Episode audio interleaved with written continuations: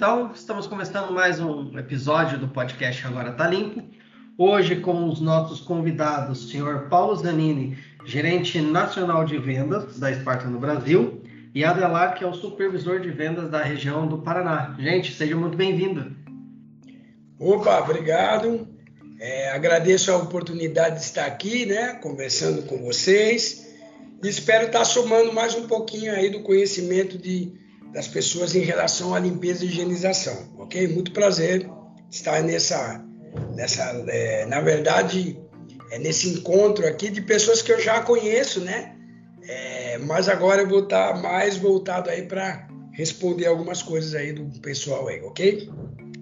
Bom, para mim também é um prazer estar participando de mais um episódio aí. É, um podcast aí que acaba levando informação, né? E as pessoas acabam é, consumindo isso num momento talvez que tenham mais é, liberdade, né? Então acho que é bacana a gente estar tá colocando informação nesse formato e, estamos aí para mais, mais uma conversa. Obrigado pelo convite.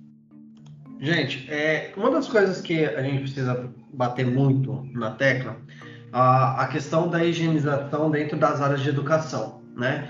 No momento que a gente está gravando esse podcast, nós ainda estamos numa pandemia, né? O Brasil ainda passa por esse é, fato depois de, de, dois anos e parece que a, que a, higiene não, não evolui. Como é que vocês veem o, o futuro e como a, a, gente pode tratar essa questão da, da higienização, principalmente dentro da área de educação? Bom, eu vou começar a responder, né? Depois até o Adelar aí, se quiser complementar algumas coisas, né? Mas é o seguinte, é, como eu tenho já um, pelo menos uns 20 a quase 30 anos de caminho de mudar a cultura da higienização, é, eu posso dizer que esse momento que nós estamos passando, né? Que ainda não terminou de pandemia, ele veio nos alertar coisas que a gente já deveria estar praticando há muitos anos. Não por causa de um vírus só. Por causa que quando o ser humano começou a desenvolver é, coisas que ele começou a se agrupar. É, né? Então você tem numa escola grupos de crianças, adultos, adolescentes. Você tem num shopping, você tem em qualquer área de área pública, você tem é, um edifício, um condomínio. Tudo isso são é, pessoas que estão morando, usufruindo, é, é tendo acesso a, a, áreas que muitas pessoas vão ter, né? Então, um sanitário de uma escola, ele é utilizado por várias pessoas e você não sabe se aquela pessoa tem uma hepatite, se ela está com conjuntivite, se ela está com o novo coronavírus. Então, é, isso já não é uma situação que apareceu na pandemia, é que ficou mais claro para a população que é, é importante a gente realmente entender o que higienizar, né? Então, é, eu tenho notado que as pessoas estão um pouquinho mais abertas a ter um pouco mais de conhecimento ou de tentar absorver esse conhecimento no momento da pandemia, que é muito válido, porém, na verdade, a gente tem visto que isso deveria estar sendo é, utilizado, essas técnicas, já há bastante tempo, ok? Mas, como a gente fala, nunca é tarde para a gente começar a fazer uma, uma, é, uma higienização mais profissional dentro dessas áreas, principalmente quando você fala numa instituição de ensino, né? Que você tem aí várias pessoas usufruindo aquele mesmo espaço físico. Né? Então, eu vejo isso como uma grande chance do ser humano começar a entender que tem duas coisas fundamentais para a saúde dele: alimentação e higienização. Se ele não tiver essas duas coisas, você vai ter uma população com doenças, com é, fragilidades, né? É, com pestilências, ou seja, tudo que é aquilo que normalmente, numa, principalmente nos grandes centros, acontece muito. Né? Então, eu vejo isso com é, um, bons olhos, esse momento, em relação a despertar nas pessoas um pouco mais desse interesse. É, até porque se fala muito hoje no, no novo coronavírus, né? Só que não é só por causa do SARS-CoV que tem que fazer uma higienização. Se você pega, por exemplo, na parte, quando a gente fala inverno, o vírus da gripe também precisaria fazer os mesmos processos de, de, de uma higienização muito mais completa para não disseminar. Como se faz campanha de, de vacinação de, da gripe, também deveria haver uma, uma campanha, vamos dizer assim, de higienização, não só para o novo coronavírus na, na questão de higienização, mas na gripe também, né? Exato. Na verdade, é o seguinte: o que, que a gente. Vamos pensar o seguinte: quando você fala em é, gripe, né? É, vírus, é, mas quando você pega um outro ambiente, vamos pegar um exemplo na área alimentícia. Você tem salmonelas, né? Você tem é, micro-organismos, bactérias ali, que estão presentes a todo momento. Né? Então, hoje, é, a área de saúde e a área de, de alimentos, né, de processamento de, de alimentos, são áreas que já vêm há muito tempo é, falando sobre a higienização é, diária e constante nos locais aonde realmente é, se manipula o alimento ou se tem contato com o paciente. Então, levando essa mesma cultura que, né, que já existe há muito tempo da área de saúde e da área alimentícia, nós precisamos levar essa cultura um pouco mais intensa para quê? Para ambientes que são é, utilizados com muitas pessoas ao mesmo tempo. Então vamos pegar um, um exemplo: Instituto Sino, as salas de aula, né, os banheiros de um, de um, de um colégio, né, de uma escola, né, os corredores, toda aquela parte de corrimão, ou seja, a gente tem visto muitas lives, muitos lugares que, que o pessoal também às vezes começa a falar assim, começa a ter também o 8 e 80, né? Teve gente que falou assim, mas então agora eu vou ter que higienizar o piso do meu shopping ou o piso do, da minha escola? Não, não tem essa necessidade. Ah, o que, que você tem que realmente se preocupar? Em áreas de contato, né, de alto contato com o corpo humano, principalmente com as mãos, né? Também o corpo, quando a gente fala aí de um, de um assento de um vaso sanitário, né? Quando você fala, às vezes, de uma cadeira, né? De, um, de uma mesa que não é só a mão, às vezes é o braço, às vezes é até a parte do corpo mesmo que tem contato. Então, quando a gente começa a entender que essas partes sempre deveriam ser higienizadas, então a gente começa a entender que você começa a ter uma melhor qualidade de vida das pessoas que estão usufruindo daquele ambiente. Né? Então, hoje é muito importante a gente não exagerar como as pessoas começaram a exagerar muito em, em algumas superfícies que não tem o porquê fazer a desinfecção e sim uma limpeza, né? Quando você fala de um piso, ninguém vai pegar é, a mão, né? E colocar num piso e colocar na boca, né? Isso é realmente, e mesmo que fosse isso, é impossível de você controlar esse tipo de higienização. Agora, um corrimão, né? Uma, um, um vaso sanitário, um assento de um vaso, uma cadeira e uma carteira, tudo isso são áreas de que a gente sabe que vai ter esse contato e possivelmente um contato com a mão de uma outra pessoa ali que pode estar tá, é, coçando o olho, botando a mão na boca, que isso realmente vai começar a surgir aí não só é, doenças né, atuais aqui, mas até futuras, né? Então a gente não sabe o que vai acontecer, né? Quanto mais a gente vai evoluindo, mais também as bactérias, os micro-organismos também se evoluem, né? Então a gente tem que tomar muito cuidado com isso. Paulo, quando você fala assim que hoje todo mundo é meio que começou a ficar neurótico nessa parte de higienização e entra nessa questão de piso, né? Ah, eu preciso desinfetar meu piso? Na sua grande maioria, não. Mas, e, por exemplo, pré-escolas, onde você tem berçários, ou até educação infantil, onde a criança, infelizmente, toca no chão e acaba levando a, a mão na boca?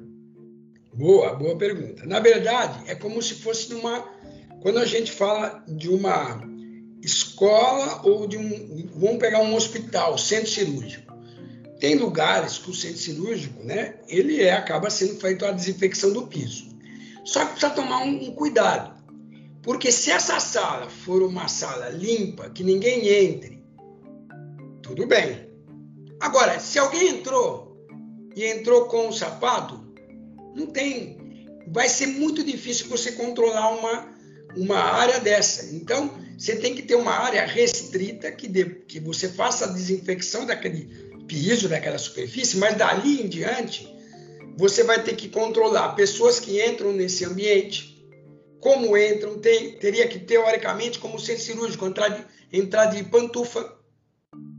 Né? Você tem que ter alguns, algumas coisas para evitar que aquela desinfecção que você fez naquela área não seja contaminada por outro tipo de, de, de, de situação que você não está conseguindo impedir.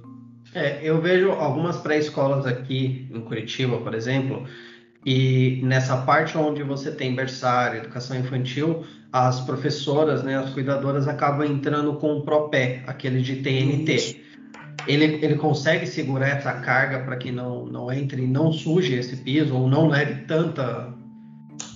Consegue, lógico, porque na verdade você está fazendo o quê? Você está impedindo de matéria orgânica e, consequentemente, as bactérias que estejam ali no solado de um, de um sapato você ter essa característica de você evitar essa contaminação. Porém, é, não só isso, mas também a questão de é, outras interferências, até mesmo, por incrível que pareça, tem a, a questão do controle do ar ali daquele ambiente.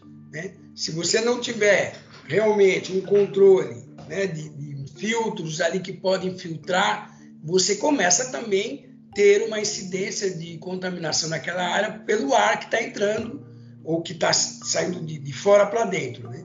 Então, tudo isso a gente precisa entender que 100%, nós estamos falando assim, ó, você pega uma indústria farmacêutica, você tem salas limpas que é tão bem controlado, que, que foi estruturada para não entrar nenhum tipo de residual sólido ou mesmo microorganismos.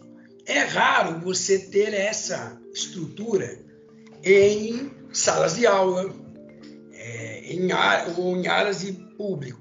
Né? Então a gente precisa tomar cuidado em assim não achar que você vai conseguir ter 100% da garantia daquele ambiente é, esteja extremamente assim.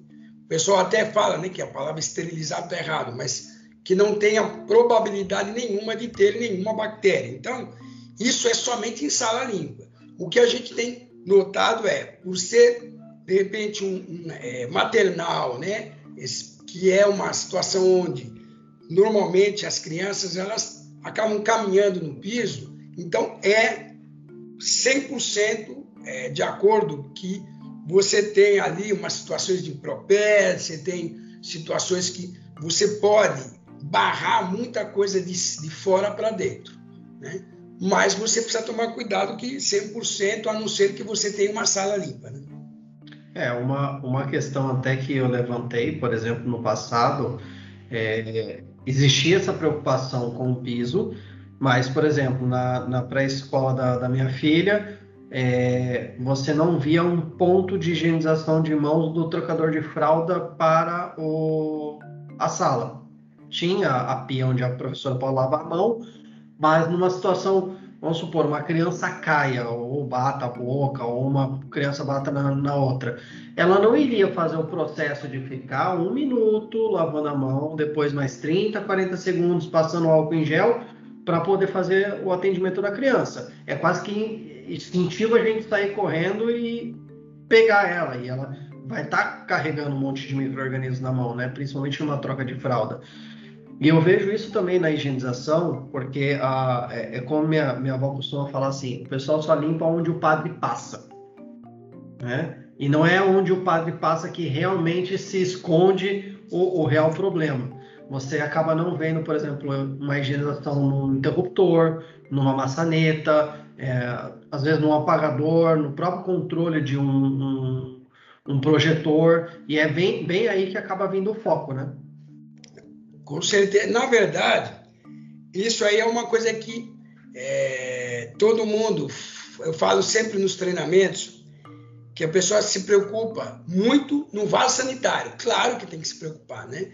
Então, só que no Brasil as pessoas se preocuparam muito no vaso sanitário e muito pouco nas áreas que tem um grau muito intenso de micro-organismos, que são as maçanetas, corrimões, controle remoto, que é uma coisa mais contaminada do que um controle remoto, que é meio comunitário, né? Então você pega, por exemplo, controle remoto de ar-condicionado, é, às vezes na área hoteleira é muito comum você ter os controles remotos de televisão, tudo, que o hóspede que sair lá, ele vai entrar um outro e vai mexer no controle.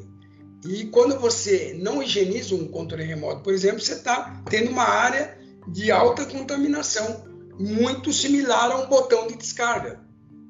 É, então, na verdade, o que, que a gente tem que entender é que eu, sei, eu gosto de ser bem prático quando eu vou falar para as pessoas o que. Porque todo mundo fala assim, mas tem que higienizar as carteiras? Tem.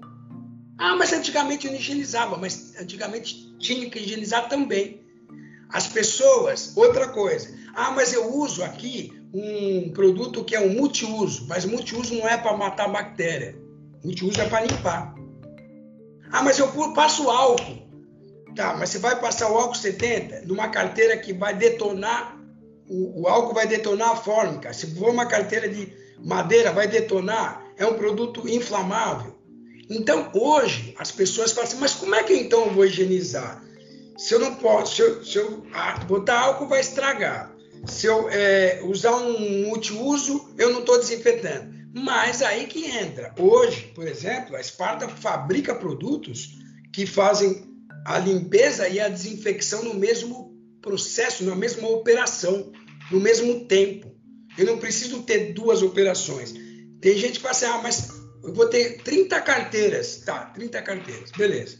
Só que é o seguinte, se eu tiver que limpar com detergente, passar álcool nas 30 carteiras, isso, o álcool 70, isso que seria o ideal para uma higienização, ter um limpador e depois, de repente, o álcool.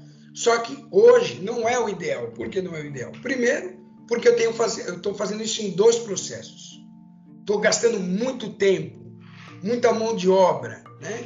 E não vou conseguir fazer essa higienização. Então, o que, que acontece? Ou eu uso um, ou uso o outro. Se eu só uso o limpador, o multiuso, eu não estou matando a bactéria. Se eu só uso o álcool, eu não estou também eliminando a bactéria, por quê? Porque ali tem sujidade. Essa sujidade vai ser consumida pelo álcool e o álcool, na hora de matar, de repente a bactéria não tem mais potência. Então hoje é necessário que as pessoas entendam que a higienização evoluiu através da evolução de formulações de produtos. Então hoje é possível você fazer uma higienização e uma limpeza, ou seja, o que é higienização? É limpar e desinfetar. Então é possível fazer isso com um produto só. Né? E esse produto, hoje, é possível você ter ele sem agredir nenhuma superfície. Então, isso que é interessante. Então, hoje, as pessoas. Tanto é que uma vez a pessoa fala, ah, mas o, o controle remoto, eu não posso passar o álcool, porque o álcool tira aquelas. Né, o, a, o, as teclinhas, né, né, o escrito e tal. Então, mas não é para colocar o álcool. Ah, mas aí eu vou botar muita água. Mas quem falou que você vai colocar água? Porque o produto tem que ser aplicado num pano. Então, todas essas técnicas, elas são técnicas que a gente hoje ensina, justamente por quê? Porque o brasileiro, ele aprendeu muito aquela limpeza molhada. Aquela limpeza que é aquele detergente que tem um grau de espumação alto, né? Que depois precisa de bastante enxágue. Se ele não usa esse detergente, ele acaba caindo no multiuso. Né? Então, que não, não tem o efeito bactericida. E hoje, o que, que as pessoas estão pregando? Né? Você vê muito assim, os dois produtos que ainda a mídia, é, as pessoas elegem como produtos que tem que ter é água sanitária Sim. e álcool 70, que hoje porque antes até era pior. Antes o pessoal usava o álcool, né? Que não era o 70, era o 43, né? 46, que não tem poder bactericida. É somente o álcool 70. E também o álcool 98 também não é por quê? Porque ele é tão volátil que ele não tem nem tempo de matar a bactéria. Então, hoje, o que se prega é o álcool e a água sanitária. Só que para não pegar água sanitária, você pode colocar numa maçaneta, numa mesa de, em uma cadeira de, de escolar. Não pode, porque detona toda a superfície. Fora que ele deixa, na verdade, é, não só a questão da superfície, mas ele é um produto que agride a pessoa que está utilizando.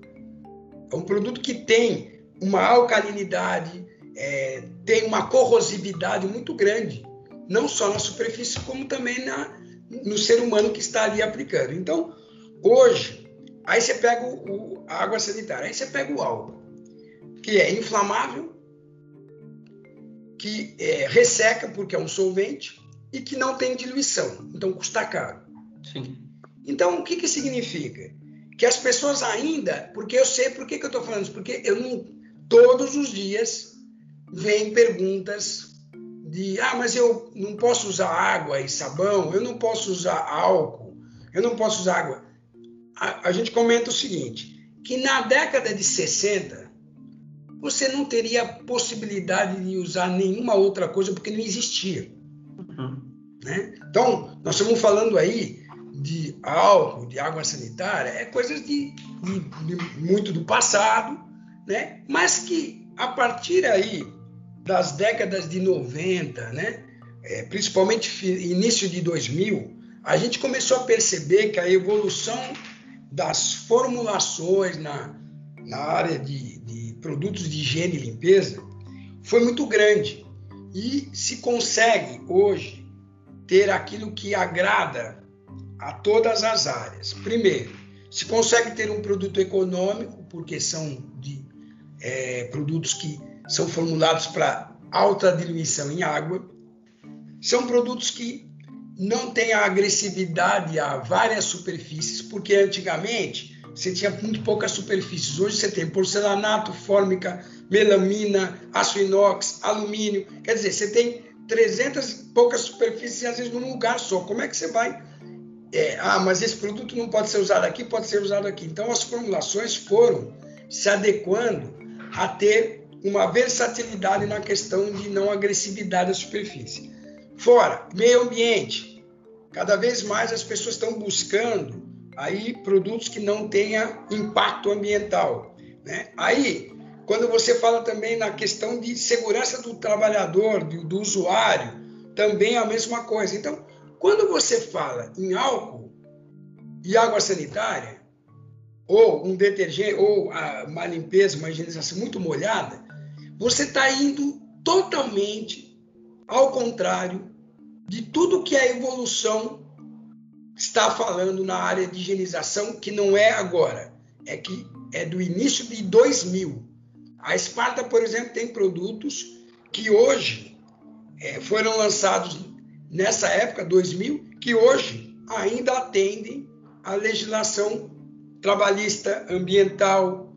Né? Então, o que, que acontece? Cada vez mais a gente está percebendo que é, essa evolução já aconteceu e está acontecendo, só que muita gente está preso a uma coisa que eu sempre falo, que é a barreira cultural. A barreira cultural é um muro de Berlim que ainda não foi destruído em muitos locais, que é aquela coisa, de um lado do muro tem aquela cultura de que espuma, água sanitária, álcool, né? produto fragrância, é o que faz um produto ser de boa qualidade. E do outro lado do muro tem ecologia, agressividade ao ser humano, tem a questão da economia, tem a questão da eficiência. E esse, aí você fala, poxa, mas como que tudo isso não consegue trans, né? Esse muro, não, às vezes, muita gente não consegue é, romper. É justamente quando você fala em barreira cultural, é romper aquilo que a gente aprendeu com os nossos avós, bisavós, que a gente aprendeu, infelizmente, é, até nas, nas escolas, na questão de mídia, que quando você fala em limpeza, muito pouca gente aprendeu a limpeza é, de uma forma correta. Ela foi aprendendo através de, é, assim, um falando para o outro, dicas, né? E quando você vai ver uma propaganda de televisão de um produto de higiene e limpeza, o que, que você vê? Aquela espuma, eles fazem atrativos para o seu psicológico olhar para aquilo e falar: puxa, esse aqui é excelente. Né? É, então, é, é, quase que aquela história quando a, a menina pergunta para a mãe por que, que ela arranca as coxas do frango na hora que ela vai assar. Aí a mãe pega e fala assim: Olha, eu não sei, eu aprendi com a sua avó e eu sempre repeti. E a menina vai até a avó, faz a mesma pergunta e a avó fala: Não, eu aprendi com a sua bisavó. E aí ela chega na bisavó, a bisavó dela fala assim: o porquê você faz eu não sei, mas no meu caso é porque não cabia no meu forno. É, vai ver que o forno dela era enorme, né? E podia fazer. Né? É verdade, é isso mesmo. E a gente, e a gente não questiona. E tem um, uma outra questão, Paulo, que eu vejo também hoje, que é a mistura de produto. O pessoal misturar produto. Primeiro, por questão de tempo, ele acha que misturando produto ele vai fazer uma fórmula mágica que vai fazer ele gastar menos tempo. E outra é também falta de conhecimento, por que está misturando esses produtos. O que a gente mais vê, água sanitária e sabão em pó. Exatamente. Na verdade, primeiro eu quero sempre deixar um recado que deixa essas misturas com os engenheiros químicos, com os químicos, né? com a indústria química. Por quê?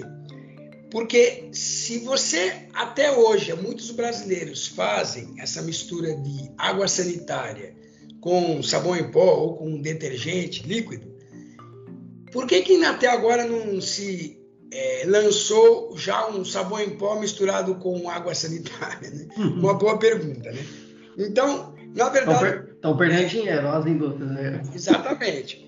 No fundo, por que, que as pessoas misturam? Porque, primeiro, eu vou te falar uma questão. Porque hoje, muita gente vai executar uma higienização e ela usa aquela cultura né, do passado de ter o quê?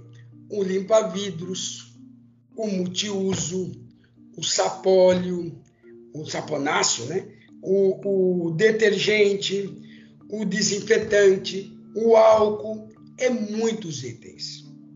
Nós estamos falando aí que você às vezes se encontra de 5 a 6 itens que você poderia substituir por um, no máximo dois itens, se o produto for um produto profissional. Principalmente produtos que têm esse apelo de higienização, é, desculpa, de limpeza e desinfecção. Né? Então nós temos o caso, por exemplo, do Clean by Perox, Perox 4D, Perox Protein, são três produtos que a Spartan tem hoje no mercado, que eles têm o apelo de ter o quê? É, múltiplas funções é, com um produto só. Então eu consigo, de repente, fazer uma limpeza de vidro, fazer uma desinfecção do centro cirúrgico, fazer uma, uma uh, limpeza de um piso, ou seja, eu diminuo isso. Diminuindo esses itens, o que, que significa? Que eu diminua a probabilidade de ficar misturando produtos. Porque às vezes a pessoa fala, puxa, mas eu precisava de um produto que deixasse menos resíduo. Aí ele, eu já vi muita gente falar, ah, então faz o seguinte, coloca é, multiuso junto com detergente que ele fica. Eles começam a misturar. Tem gente que bota álcool para falar para secar mais rápido o detergente. É, são absurdos que a gente vê. Por quê? Porque acaba que os produtos não foram formulados para ser multipropósitos, ou seja, de uso geral. A palavra multiuso ela é muito mal empregada em muitos produtos, porque os produtos muito conhecidos no mercado como multiuso, suas formulações não é multiuso, porque são formulações que remove tinta de parede, tira brilho de fórmica, então, um produto desse não pode ser caracterizado como multiuso. Aquele produto que a gente, eu gosto muito de falar de uso geral, né? Todo produto que tem a, a função de limpar, desinfetar em várias superfícies, eu gosto muito de falar de é um limpador desinfetante de uso geral. Esses tipos de produto são produtos que evitam essa alquimia, essa mistura de vários produtos para achar um, um, outro, né? Então, mas isso é o quê? Voltando àquela lá, é a barreira cultural, né? Eu tenho certeza que muitos é, parentes de vocês aí, né, no passado, ensinaram essa mistura, né? É, eu sei porque minha avó, por exemplo, fazia a limpeza dos seus banheiros com uma mistura de sabão em pó e água sanitária.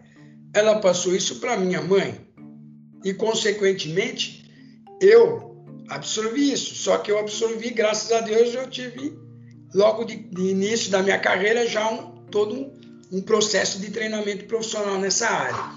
Então, já logo de cara, eu já percebi que tudo estava errado. Né?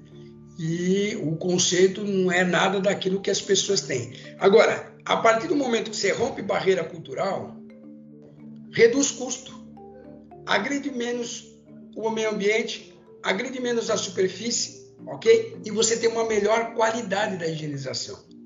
A barreira cultural ela é responsável hoje por desperdício de água, desperdício de produto, ok? É, agressão às pessoas, e tudo é barreira cultural. E eu estou há 30 anos fazendo essa mudança de cultura, que eu acho super importante. A partir do momento que você tem, tanto é que você pode perceber, eu estava ouvindo um dia desses, como que já está mudando um pouco a cultura.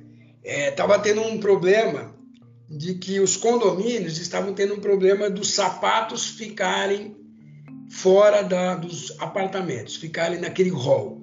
Sim. E a questão é que no, o, os sapatos estavam começando a ter interferência na questão da segurança ali, porque está perto de, de elevador, né? Então achei muito interessante que nessa, nessa, nessa entrevista que a pessoa estava dando na rádio, ela falou que o brasileiro já mudou, rompeu aquela barreira de, de entrar dentro do, de casa com o sapato. Tem muitos brasileiros deixando o seu sapato, agora não no hall do, do, do, apartamento, mas de repente ali na entradinha da sua área de serviço, né? Ou da área aqui, e colocando o chinelo para entrar dentro de casa. Isso é o que? Cultural. Né? É, se você for ver, é, na grande maioria dos brasileiros não existe essa cultura. Quando a gente fala essa cultura, existe aonde? No, na cultura dos japoneses, por exemplo. Os japoneses têm essa cultura de tirar o sapato para entrar dentro de casa. E a gente percebeu que, através de muitas inserções de coisas positivas que estão tendo na mídia, é, é, a gente mesmo, né, dando todo esse suporte, a gente percebe que as pessoas começam a mudar a cultura. Né? Então, eu nunca, eu sou extremamente otimista com a, com a mudança de cultura é, das pessoas. Inclusive, ao longo desses 30 anos que eu tenho de, de caminho aí nessa área, eu já vi muita gente com uma cultura extremamente doméstica, de uma, de uma assim, muito básica, e que hoje estão dando aulas, estão é, sendo supervisores, líderes de empresas que hoje são referências. Então, significa que o quê? É possível mudar. Né? É só uma questão do que, quando você começa a aprender tecnicamente, não marqueteiramente, precisa tomar muito cuidado, né? Hoje está tendo muito marketing em cima da higienização, né? Então precisa tomar cuidado. Analise o que é técnico. Analise aquilo que realmente não é só uma questão comercial, e sim uma questão técnica. Né? A gente sempre falou que tem que ser higienizado carteiras, cadeiras, corrimão. Por quê? Porque são áreas que a gente sempre analisou. A gente tem alguns equipamentos para medir grau de, de sujidade, nível de bactérias, e a gente sabe que essas áreas são áreas de altíssima contaminação. Então, hoje, é, analise tecnicamente, busque informações técnicas. Cuidado, né? A gente sempre fala que a internet ela tem dois lados muito interessantes, muito positivo e às vezes muito negativo, né?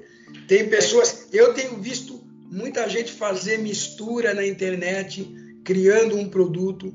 Um dia desse eu vi uma coisa absurda, que eu, é, eu vi a pessoa misturando amaciante com óleo de peroba para fazer um, um lustramóveis perfumado. Pelo amor de Deus!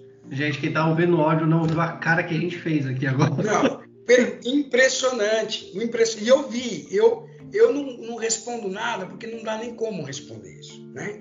Então, isso são coisas que a gente precisa tomar, sabe? Separar o joio do trigo mesmo, ou seja, é, é separar aquilo que é, que é técnico, aquilo que é, realmente é embasado por profissionais ou por pessoas que estão na área e com o intuito de mudar a cultura. E a outra coisa é ouvir situações que a gente precisa tomar cuidado em não entrar, porque é momentânea, devido até o assim, a situação né, da pandemia, e que muita gente aí não vai conseguir manter esse discurso. Né? É, esse, é, esse é até um, um, um ponto aqui que eu queria entrar em discussão.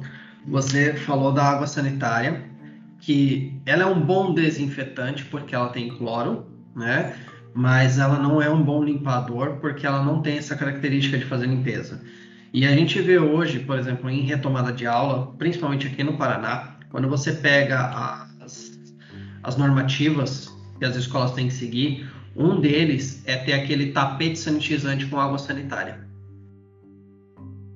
Olha, eu não vou, eu vou. Se vocês olhassem a minha, minha fisionomia, provavelmente vocês vão entender.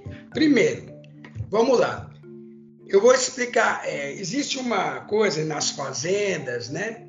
É, ou mesmo em frigoríficos, chamado pé dilúvio. O pé dilúvio era normalmente um local, né? É, o Adelar sabe disso aí porque ele já aprendeu isso na, na faculdade, na escola técnica, né? Mas na verdade o pé dilúvio é algo que o, o colaborador, o funcionário daquela empresa, ele vai lá e faz a, mergulha a sua bota ali numa área que tem um produto que tem a função de desinfetar para ele entrar de repente numa área de, de frigoríficos, num, numa área de criação. Bom, o, o, tapete higiênico é mais ou menos essa ideia, é um pé de luva. Mas primeiro, água sanitária é volátil, ou seja, ela se perde ao longo principalmente quando ela está no meio ambiente, ou seja, aberto. E se tiver uma incidência de luz solar e calor, ela se perde muito rápido.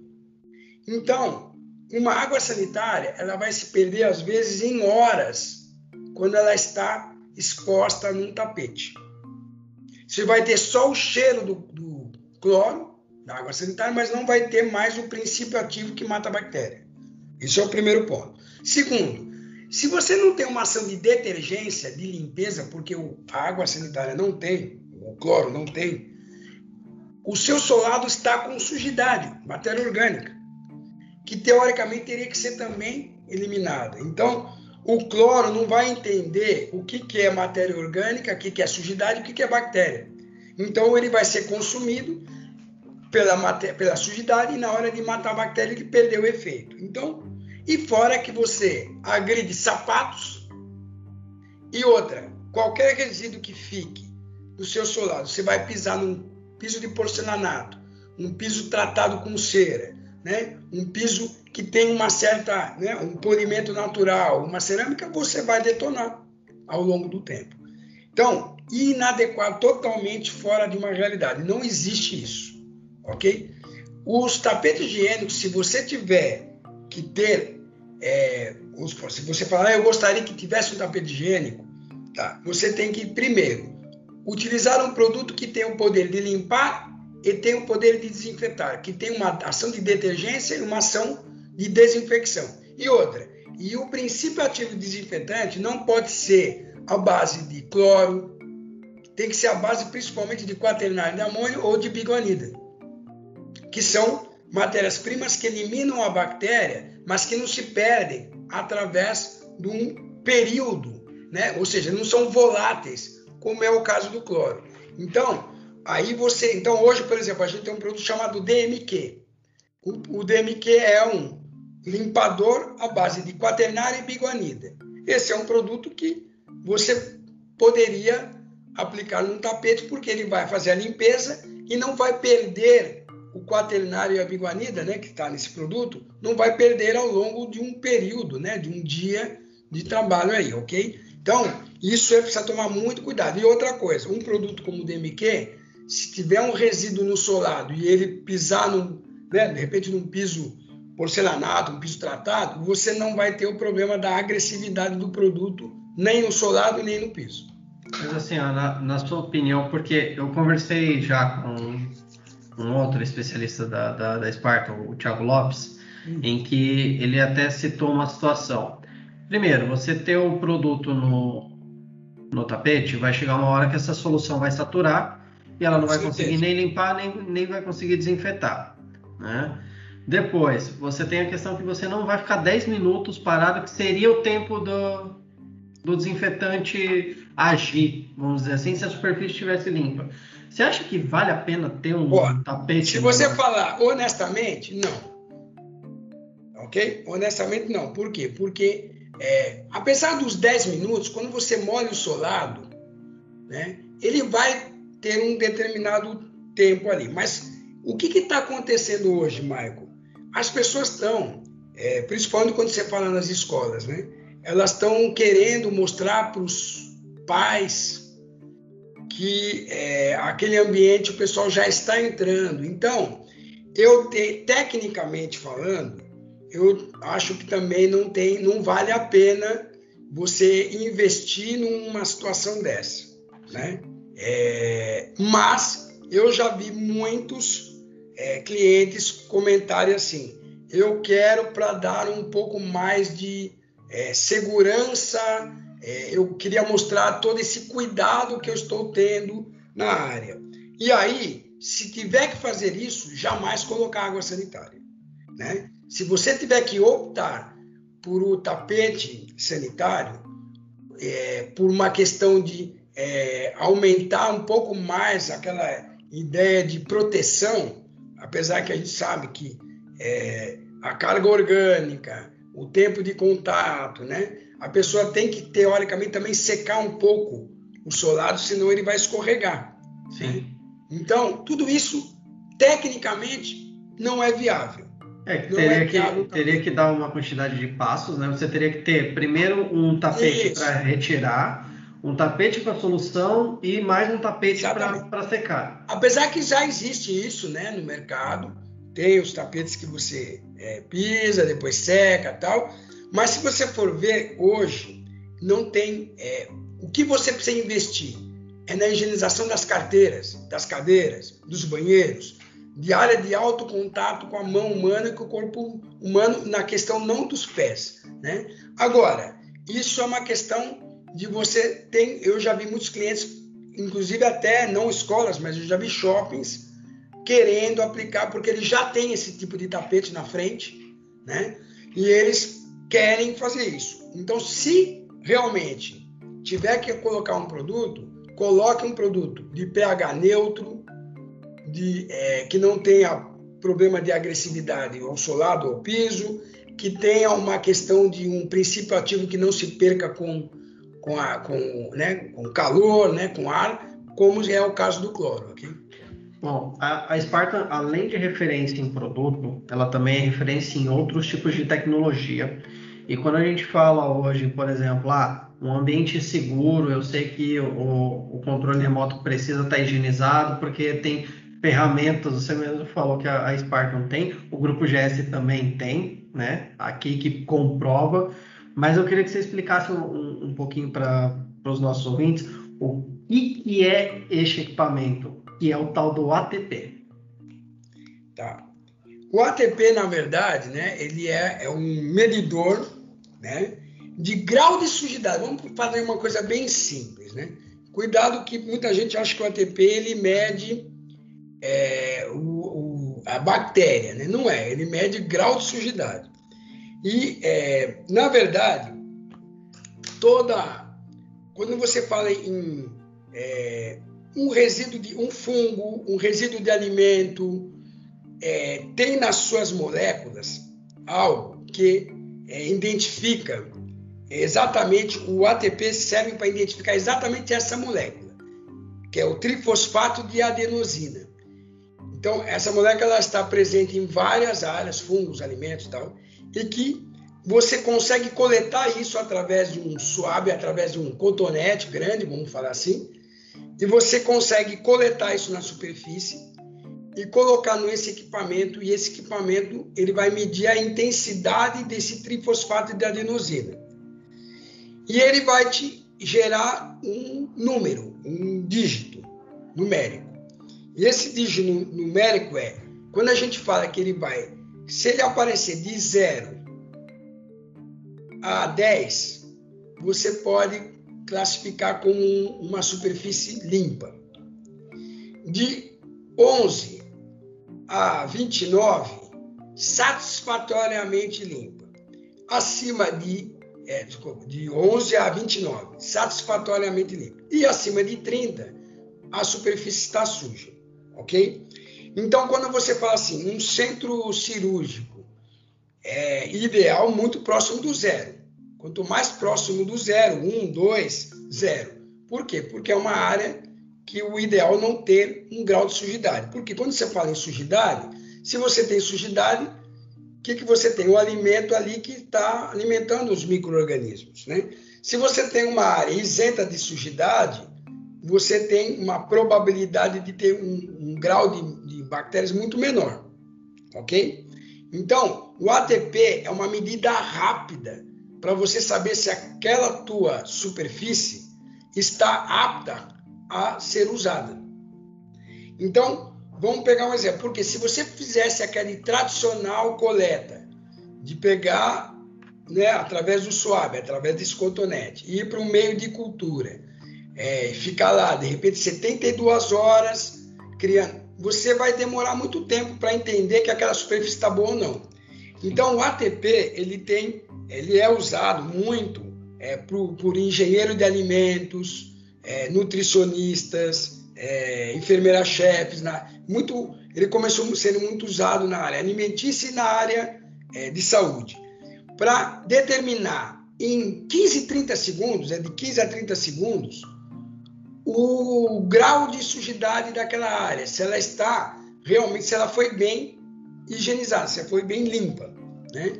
Então, o, o ATP, a gente já tem bons. A pró, o próprio grupo de vocês adquiriu né, um ATP, me lembro muito bem, Sim. que é, a gente tem percebido que é, já não é de agora, mas alguns estabelecimentos, escolas, shoppings, é, alguns condomínios, eles começaram a adquirir o, esse equipamento justamente para entender a qualidade da limpeza que está sendo feita naquele ambiente.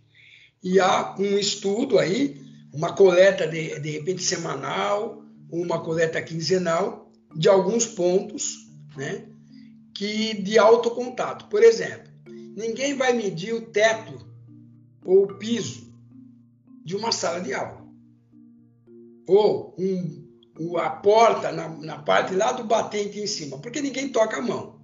Aonde se normalmente se faz essa medição?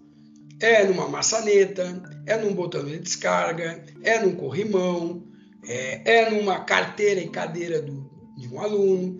A partir do momento que você tem essas medições, se o grau de sujidade, por exemplo, vou pegar um exemplo, vou falar um, uma coisa real que aconteceu comigo. Eu fui com o ATP num supermercado e eu fui na área de açougue.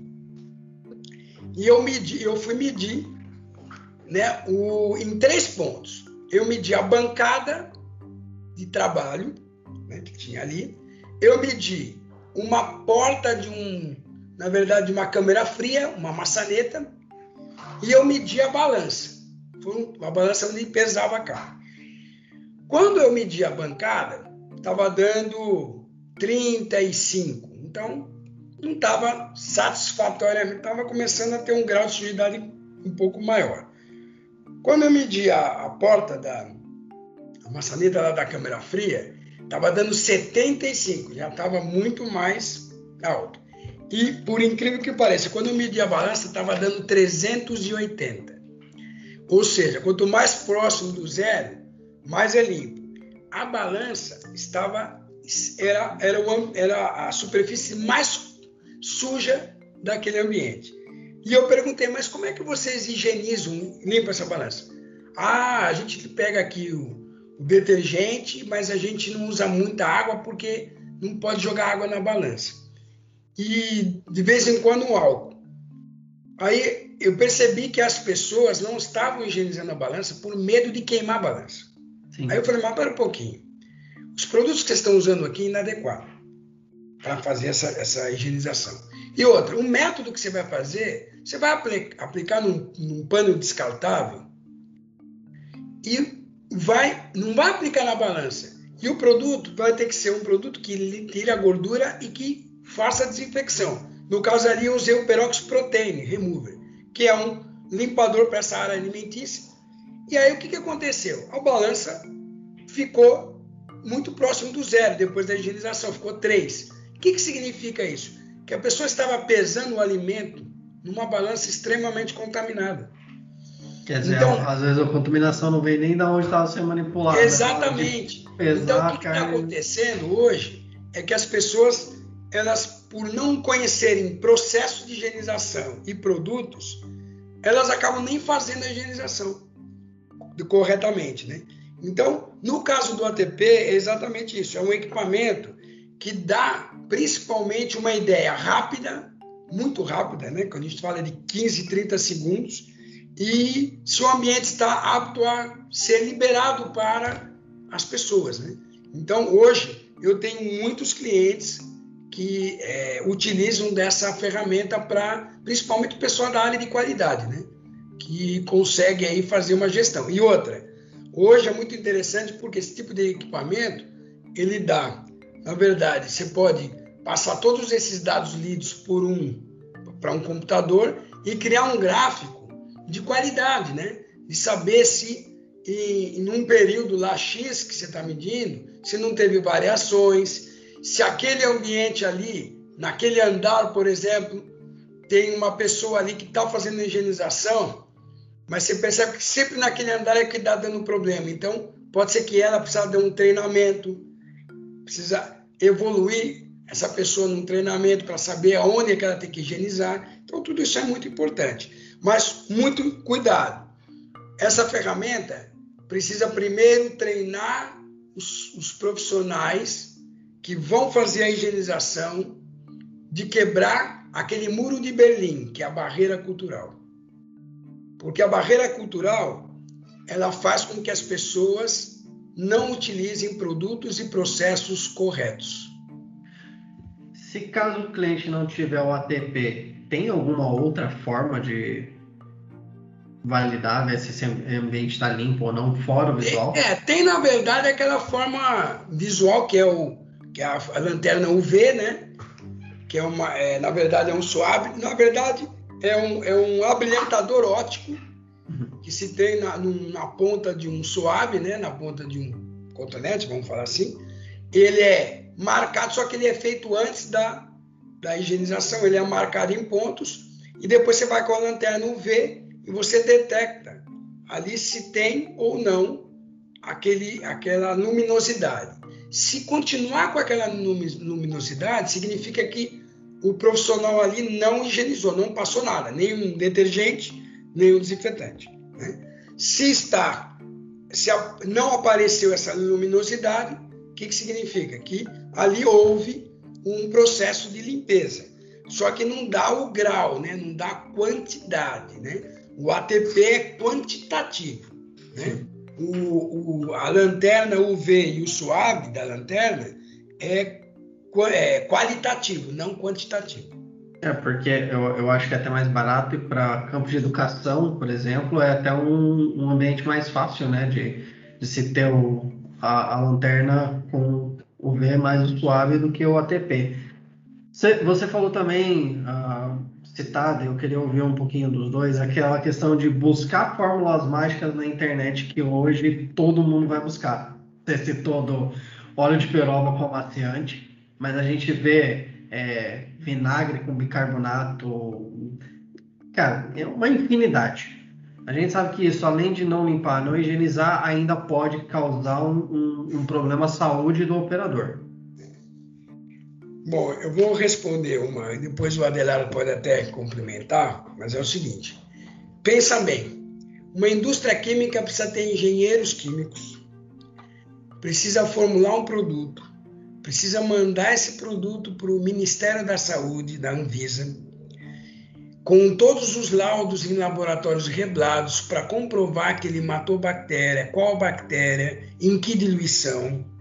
Tudo isso, no mínimo, para você lançar um limpador com ação de desinfecção, você, nesse processo todo, entre formular, entre é, mandar, fazer teste de estabilidade, teste de, é, de eficácia bacteriológica, tudo isso, você pode falar que um produto fica quase um ano para ele ser liberado por uma, uma venda, né? E eu não posso, de maneira nenhuma, mudar nada desse produto a partir do momento que eu tenho essa liberação, esse número de registro no Ministério da Saúde. Tudo isso para garantir para o consumidor final que o produto que nós estamos vendendo ele cumpre exatamente aquilo que o rótulo dele, o boletim dele está falando. Além do boletim, todos aqueles laudos. E todo mundo deveria solicitar todos os laudos dos produtos. Isso é básico. Então, se você for ver, se a gente faz tudo isso é porque tem um, porquê. É porque a partir do momento que você tem essa liberação da Anvisa, a gente está dando a garantia para o consumidor final que ele vai, não vai ser agressivo à, superfície, não vai ser agressivo ao meio ambiente, ao operador e vai ter exatamente aquilo que ele quer: limpar e desinfetar aquela superfície.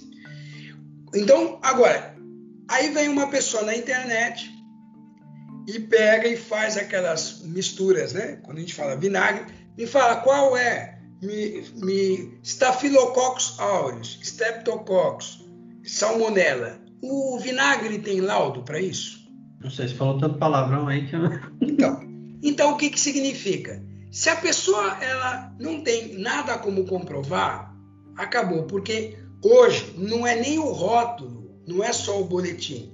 Tem que ter laudo de laboratório reblado. Laboratório reblado é laboratórios autorizados somente pela Anvisa. A partir do momento que eu tenho esse documento, eu posso falar que o produto é eficiente. Então, essas pessoas que estão colocando na internet, sabe o que, que no final elas tinham que fazer? Elas tinham que fazer, bom, agora aqui está o laudo oficial da Anvisa, número do registro, elas têm que publicar isso. Se ela publica isso, não tem como negar, mas teria que publicar e ver se não é falsificado, porque hoje tem tudo isso. Então, o que, que significa? Que hoje isso é uma questão, é a mesma coisa que é, você pegar na internet re, é, receita de, de, gripe, né? É, é a barreira cultural. É, pega 10 cabeças de alho, é, junto com aspirina, mistura um pouquinho com é, chá de hortelã. As pessoas fazem essas misturas, parece que ela elas têm uma formação de 8, 10 anos de medicina. Então as pessoas precisam parar um pouquinho, cada um no seu quadradinho. Deixa a indústria química fazer o seu quadradinho. Deixa o médico fazer o quadradinho dele. Né? Então, muita gente está entrando em ambientes que elas nem sabem o que estão falando. Então, infelizmente, aí vai de quê?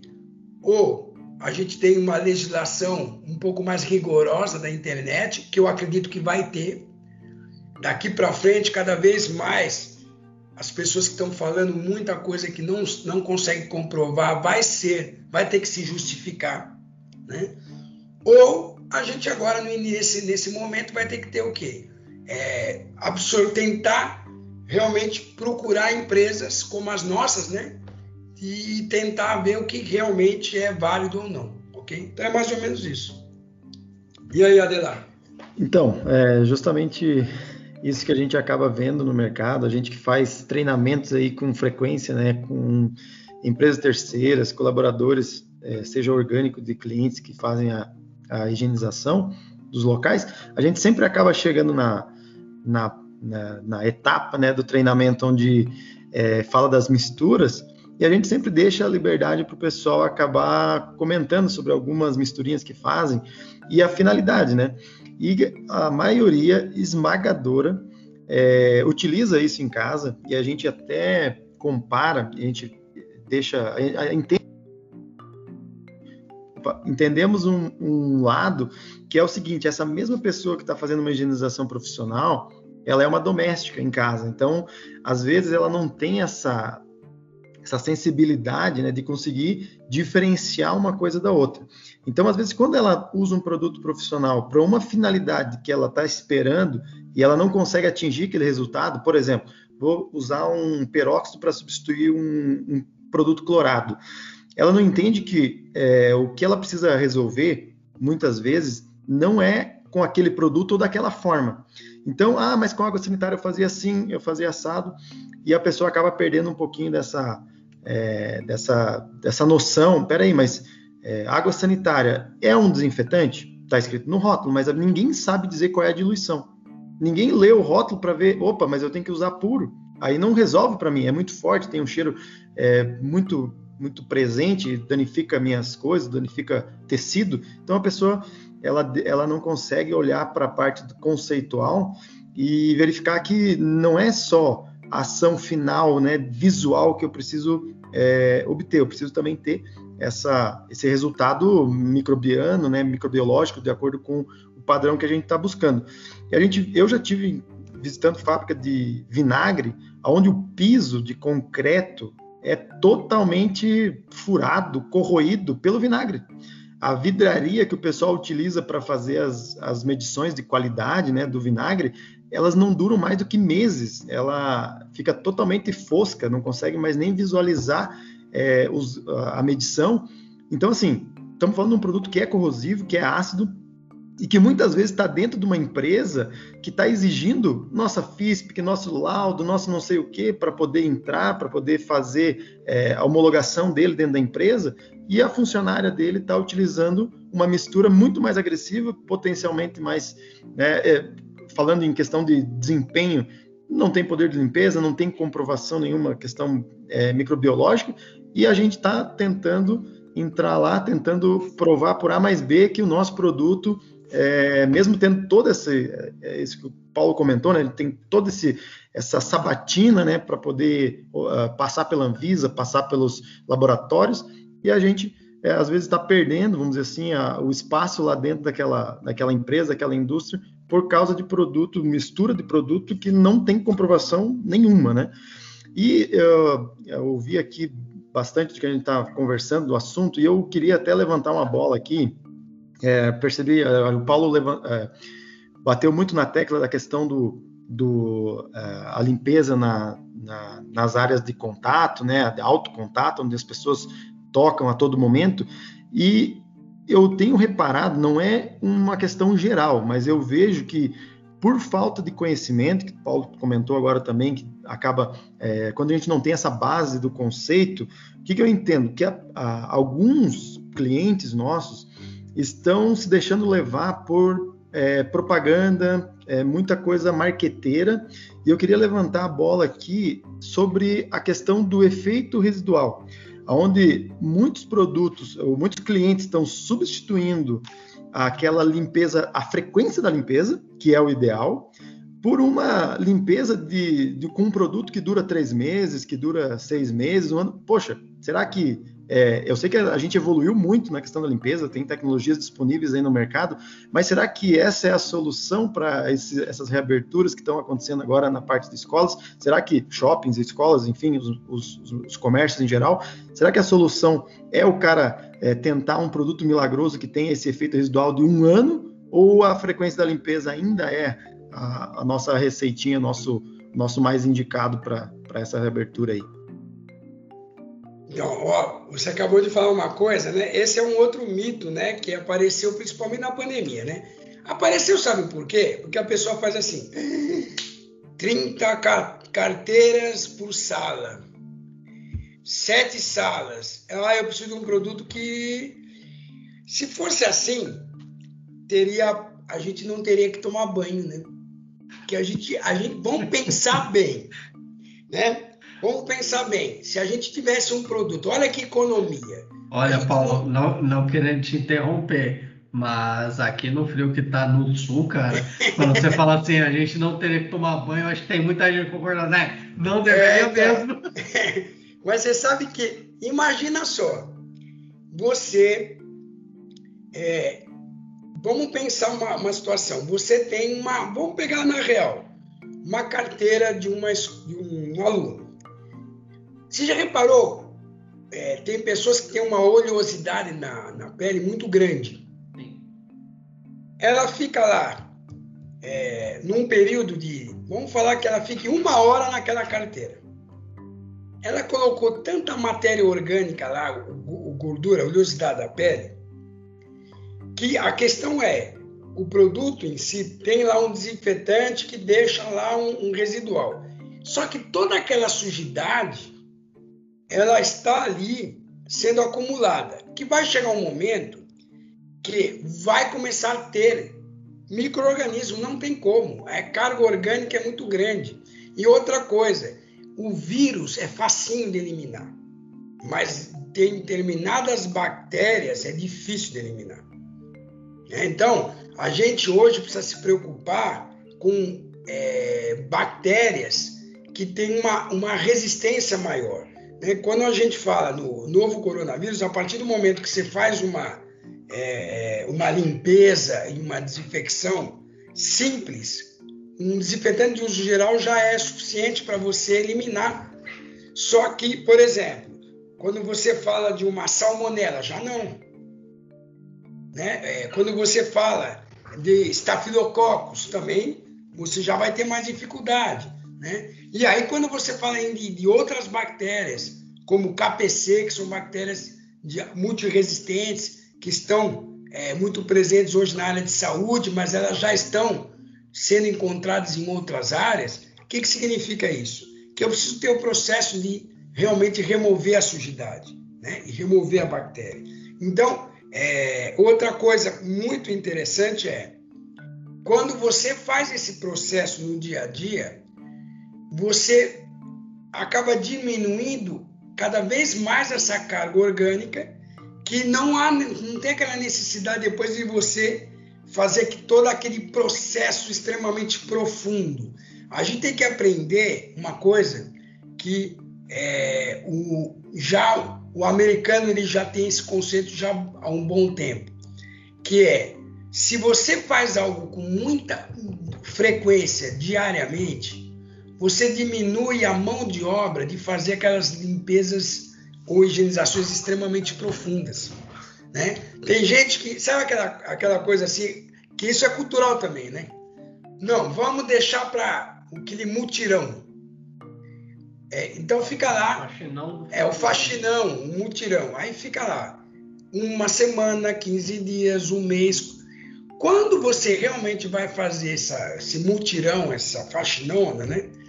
O que, que significa? Que você tem um grau de sujidade tão grande que você vai perder muito tempo, vai gastar muito produto, vai ter que usar até produtos de maior concentração, é, que vai é, até às vezes agredir até a superfície. Tem, tem casos que a pessoa fala, acumulou tanto que nem coifa de, de restaurante, é muito comum. Acumula tanta gordura que depois tem que ficar lá uma semana para tentar tirar aquela gordura. Se você tivesse isso com muita frequência, você não precisaria fazer esse tipo de limpeza profunda. Você faria uma limpeza profunda, mas muito menor. Então a gente tem que ter essa cultura, né? É, é aquela cultura do carro, né? Ah, quebrou a lanterna? Não, deixa que eu vou consertar depois. Aí o, a, o farol de milha queimou? Ah, não, deixa que eu troco depois. Aí o paralama riscou? Não, eu vou lá no funileiro depois. A hora que você tem que parar, troca o carro. Tem que trocar o carro. E as pessoas estão mais ou menos... Né? Agora, por quê? Porque outra coisa também, hoje limpeza é qualidade. Já entrou na qualidade da. Era para ter entrado há muito tempo, mas agora as, alguns empresários já viram isso há muito tempo, outros estão vendo agora na pandemia e outros ainda não enxergaram. Mas na verdade é item de qualidade. Quando você vai num hotel, se você vai na internet buscar um hotel e ele tem uma nota de higienização ruim, o hotel pode estar na melhor praia do mundo. Você fica, é, você perde a tua referência em, questão de qualidade quando você realmente tem a limpeza e higienização. Então hoje a limpeza e higienização é qualidade do ensino. Se uma escola ela pode ter o melhor professor, o melhor currículo, mas se ela não tem um ambiente que os pais ali e que o aluno não se sinta seguro, porque a, a higienização é feita de uma forma muito precária, o item qualidade dele caiu. Tem muita gente que hoje, tem muitos pais que hoje estão tá entrando na escola para ver como está sendo feito.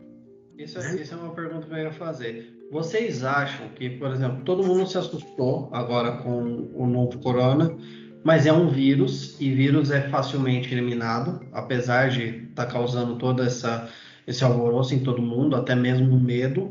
É, eu vejo que falta também informação, todo mundo saber o que, que é um vírus e o que, que é uma bactéria, a diferença de um de outro, mas vírus é facilmente eliminado, já bactéria não.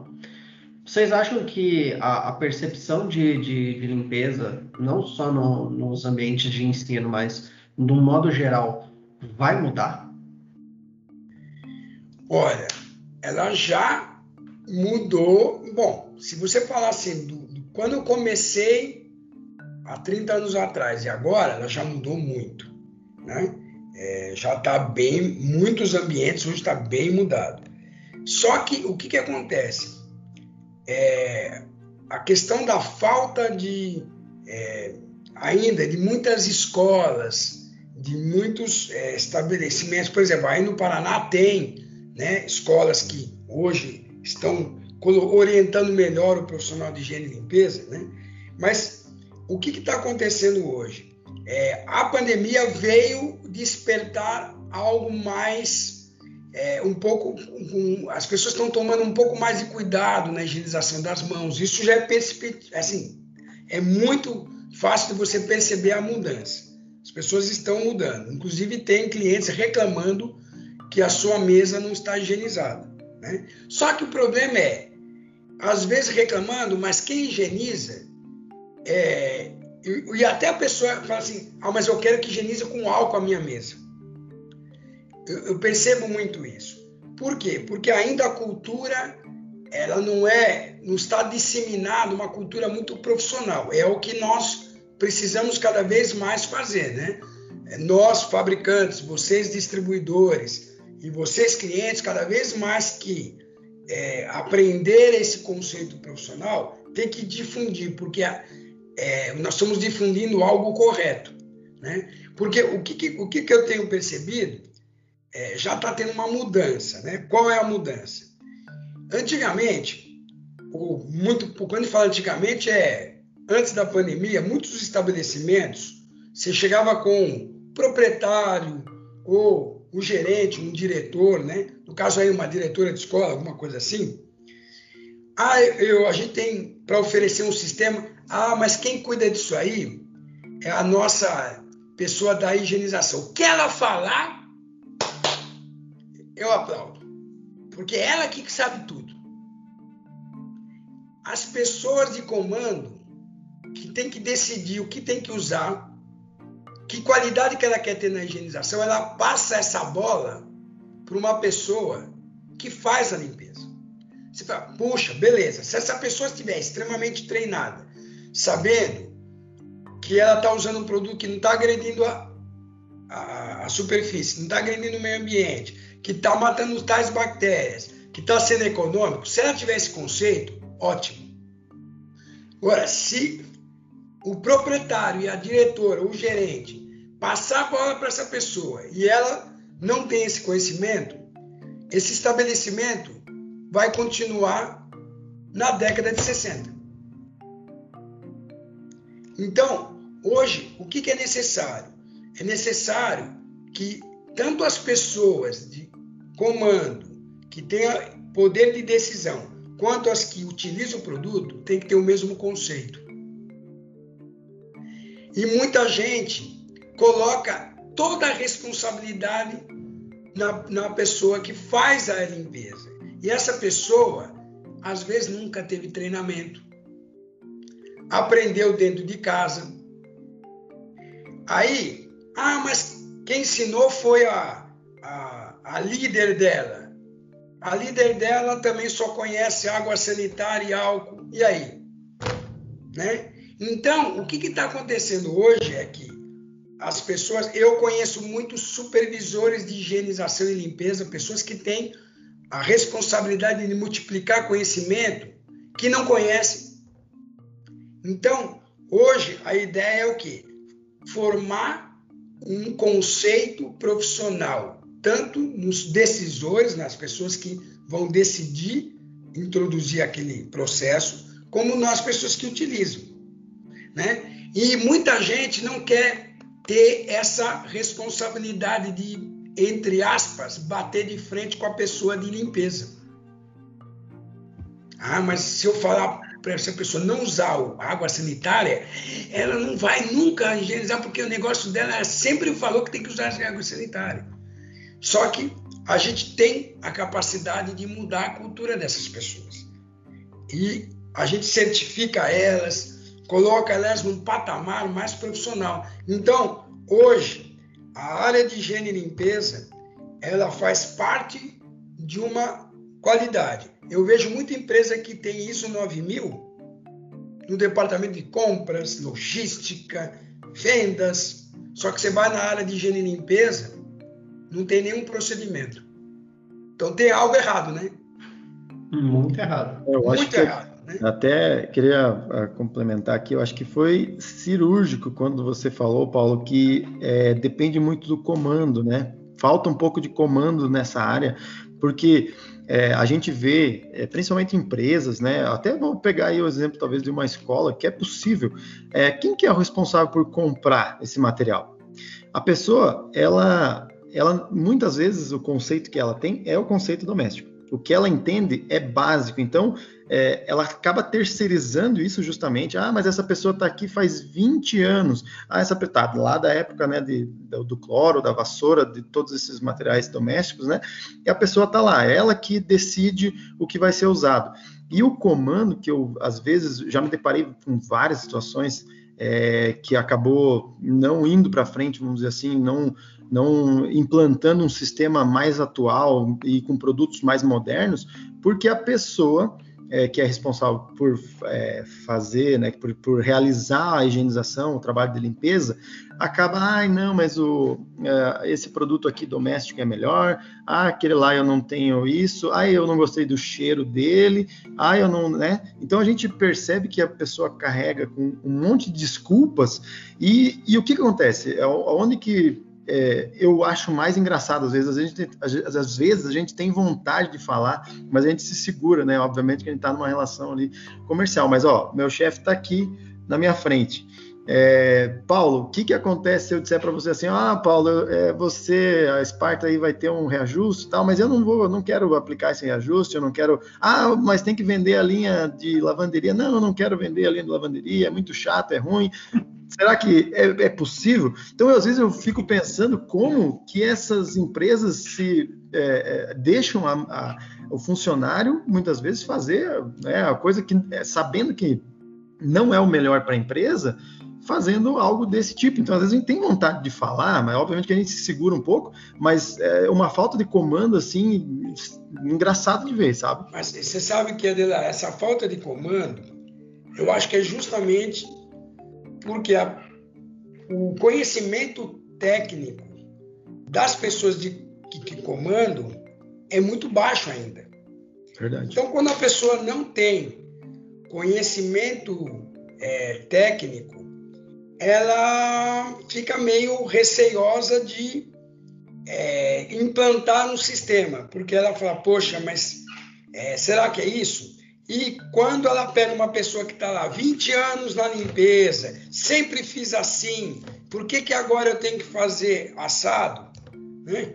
A pessoa ela intimida o que o, a pessoa que comanda. Por quê? Porque ela joga aqueles anos, né, de, de, de experiência.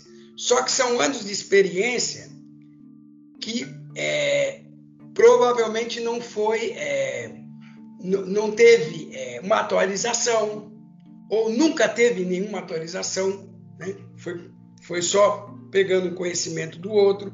Então, a partir do momento que você tem é, pessoas que comandam, eu, eu conheço muita gente que é, pegou a função de comandar as pessoas de limpeza, a função de comprar produtos, que não conheciam nada, mas elas tiveram a cabeça de falar: bom, eu vou entender o que, que é higienização, porque o que está sendo feito aqui eu não estou gostando. E a pessoa, por vontade própria, foi buscar informações, né?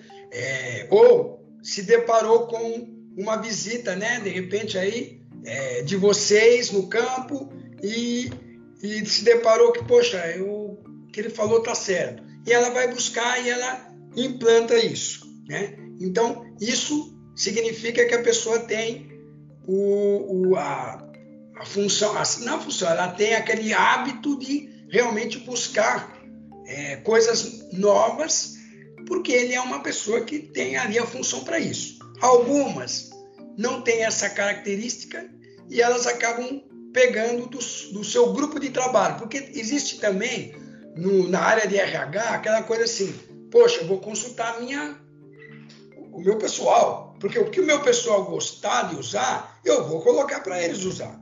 Só que se o pessoal seu gostar de usar algo que não está correto ou que deveria ser mudado, eu estou alimentando algo que, na verdade, é errado, né? Então, é a mesma coisa quando você vai criar um filho. Se seu filho gosta de Coca-Cola todo dia né? Comer hambúrguer todo dia, você vai chegar um momento e falar, meu filho, ó, é o seguinte, hoje não. Hoje nós vamos comer uma, uma verdurinha aqui, né? Vamos dar uma mudada, né? vamos deixar seu prato mais colorido, né? Vamos tomar aguinha. Por quê? Porque você está entendendo ali, a criança não vai entender isso. A criança quer, às vezes, aquele o, é, o chocolate é, toda hora, né? Então, nós vamos ter que fazer a mesma coisa. Se o, o teu colaborador gosta de água sanitária, algo, você vai dando, vai dando para ele. E tá vendo que tá destruindo tudo, tá gastando muito, mas tá dando. Você vai, opa, tá errado. Vamos parar a pensar, vamos educar, né? E, e, e às vezes educar um adulto é mais complicado que educar uma criança. Então, eu já vi muita gente trazer de casa água sanitária porque o cliente é, o, a empresa proibiu a pessoa de trazer água sanitária, de, de, comprar água sanitária. Então, eu já vi isso. Mas o que, que é isso? É a barreira cultural. A partir do momento que você rompe essa barreira, treinando, capacitando, valorizando o colaborador de higiene e limpeza, né? Porque tem muita gente, a gente chama de faxineiro, tá errado. É um colaborador de higiene e limpeza, né? é, um, é uma, um auxiliar de higienização de limpeza. Né? Essa pessoa tem que ter treinamento, tem que ter certificação. Porque não adianta também você exigir de uma pessoa se você não dá essa, essa base para ela. Né? E é exatamente isso que nós fazemos em campo. Né? O Michael aí, na região aí, você, Adelar, a gente aqui, nós fazemos isso direto. Né? Damos todo uma passamos todo um know-how, uma cultura, desde o do, do, proprietário, diretor, gerente, supervisor, líder, encarregado e o colaborador de higiene e limpeza. Essa pirâmide ela tem que ser completa, né? Porque eu já vi muita gente, eu já vi muito colaborador tendo um conceito melhor profissional do que o próprio gestor dele. É, vocês levantaram um ponto aqui que eu queria até bater um papo, que é o seguinte: é, muitas vezes quando vai colocar um produto profissional, é, é exigido documentação, FISPIC, boletim, ah, qual é o número do registro da Anvisa, se está no diário oficial. É, às vezes é uma, umas perguntas tão cabulosas que a gente acaba recebendo, né, que o, o cliente precisa do produto, mas quando é para utilizar produto de prateleira do supermercado, tudo isso não tem. Simplesmente o cara vai lá, pega e leva para dentro do estabelecimento. Paulo, você, você que tem mais experiência, né? 30 anos já tentando mudar essa cultura. Por que você acha que acontece isso? Não, porque na verdade a proposta que a gente tem é uma proposta de um produto profissional, né? Que o produto profissional, além dele ter mais é, eficiência, ele normalmente é concentrado, ele é diluído, né? Então as pessoas não têm esses produtos na mídia, né? Vamos pegar um exemplo. Qual é o. Não vou, não vou comentar aqui porque não quero fazer propaganda, mas também nem contra nem a favor. O multiuso mais conhecido do mercado. É o Oia. Né? Oia. Então, aí o que, que acontece? Ou ele, ou qualquer é, produto que copie esse, esse mais conhecido, é, se a pessoa compra na casa e não tem uma, uma FISPIC, por que, que ela tem que exigir uma, um boletim técnico, uma FISPIC, um, um laudo de um produto é, dele? Não precisa, porque eu compro em casa. Só que a pessoa não está entendendo que ela está comprando algo também que não poderia ser usado da maneira que está sendo usado. Né? Por quê? Porque ele vai detonar, em muita superfície, vai ressecar, além de não ter, às vezes, ação bactericida, e a pessoa está lá limpando, achando que está matando a bactéria e limpando, não está. Então, tudo isso, quando a gente começa a falar, a pessoa começa a entender que é um produto diferente. Se é um produto diferente, ela quer pedir tudo que é informação. Isso é um ponto. Segundo ponto, é obrigado por lei pedir isso.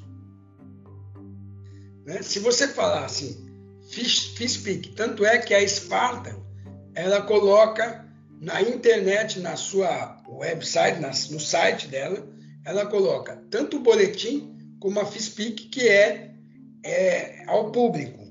Por quê? Porque todo estabelecimento deveria ter o quê? A ficha por quê? Porque se cai no olho, ali na FISPIC tem como o procedimento. Entendeu? É, e isso deveria ser em casa também. Quanta gente não utiliza produtos e se intoxica em casa e depois não sabe o que fazer, aí toma leite. Meu Deus do céu, aí que, aí que mata. Por quê? Porque o leite não deve ser tomado. Né? Muita gente toma leite, né? porque isso é o que? A barreira cultural, é o mito. Né? O pior, né? Ingere, a gente vê muito a criança ingerir produto e provocar vômito, que também não pode. Que não pode, né? Então, olha só, a pessoa lá. É... E outra, que coloca o produto químico numa garrafa de PET, de refrigerante de água. Né? Tudo isso são culturas que a Anvisa ela obriga dos fabricantes de químicos a ter todas essas documentações para que quem for utilizar qualquer risco de acidente, a pessoa possa ser socorrida de uma forma correta. Um dia desses me ligaram no sábado, perguntando o que, que, eu, que, que eu teria que recomendar, porque a pessoa bebeu um limpador de carpete. Me ligaram em casa. A pergunta é como? Então, a primeira agora, pergunta é como? Então, eu não sei como é, mas foi assim, né? Porque através da pessoa, a pessoa comprou de um distribuidor, que esse distribuidor tinha o meu telefone, ele ligou. Eu falei, primeiro, olha na FISPIC. Primeiro, tem que levar para o médico. Eu não sou médico. Né? Primeira coisa. Segundo, por que, que bebeu? Aí eu entendi. Porque colocou o produto numa garrafa PET, tirou do galão e colocou. Então, quer dizer, tudo isso são situações que poderiam ser evitadas, deixando de ser extremamente amador na higienização. Quantos estabelecimentos, quantas escolas, quantos shoppings que ainda você vê de repente uma garrafinha lá, meio olhando assim, você vai ver um produto químico numa garrafa de refrigerante, de água. Falar que é 100%, mas 99% das escolas são assim. Entendeu? Então, o que, que acontece? a pessoa pode ficar se preocupada com. Ela tem que pedir para a gente explica, ela tem que pedir, mas ela não pode deixar as coisas muito básicas de lado. Todo produto químico tem que ser armazenado num pode ser doméstico ou profissional, num recipiente próprio, né? etiquetado, devidamente é, é Outra coisa, as escolas, hoje, se tiver aquele carro funcional, o ideal é que seja carro funcional com, com é, portas, justamente para trancar, ou o produto fora do alcance das crianças. Tudo isso para quê? Para evitar acidentes. Então, tudo isso a pessoa tem através de um treinamento profissional. Quando ela tem encontra uma empresa, né, como a de vocês aí, como a nossa aqui, o que, que significa? Ela vai encontrar algo extremamente profissional, ok? Então a gente vai orientar não só o químico, mas em todos esses procedimentos, todos, desde como acondicionar o produto, como é, guardar ele, é, a maneira correta de aplicar o produto, né? quando, como, tudo isso é o que nós oferecemos, né? A gente, eu sempre falo que o que a nossa companhia lá nos Estados Unidos fala, né? O nosso presidente de lá, ele fala que nós, como fabricantes de produtos químicos, nós não vendemos só os químicos. Nós é, vendemos através do químico, nós temos todo um serviço, que é a orientação, que é o treinamento, capacitação das pessoas, né? Isso é importante. Quando uma pessoa compra um produto, uma água sanitária, um álcool, ela não tem nada disso. Além de comprar um produto que não é adequado, ela não tem essa é, hoje todo esse suporte que teria comprando um produto profissional, é, né? Que é o caso aí da Esparta, de vocês aí no Curitiba, né? Ok? Maravilha.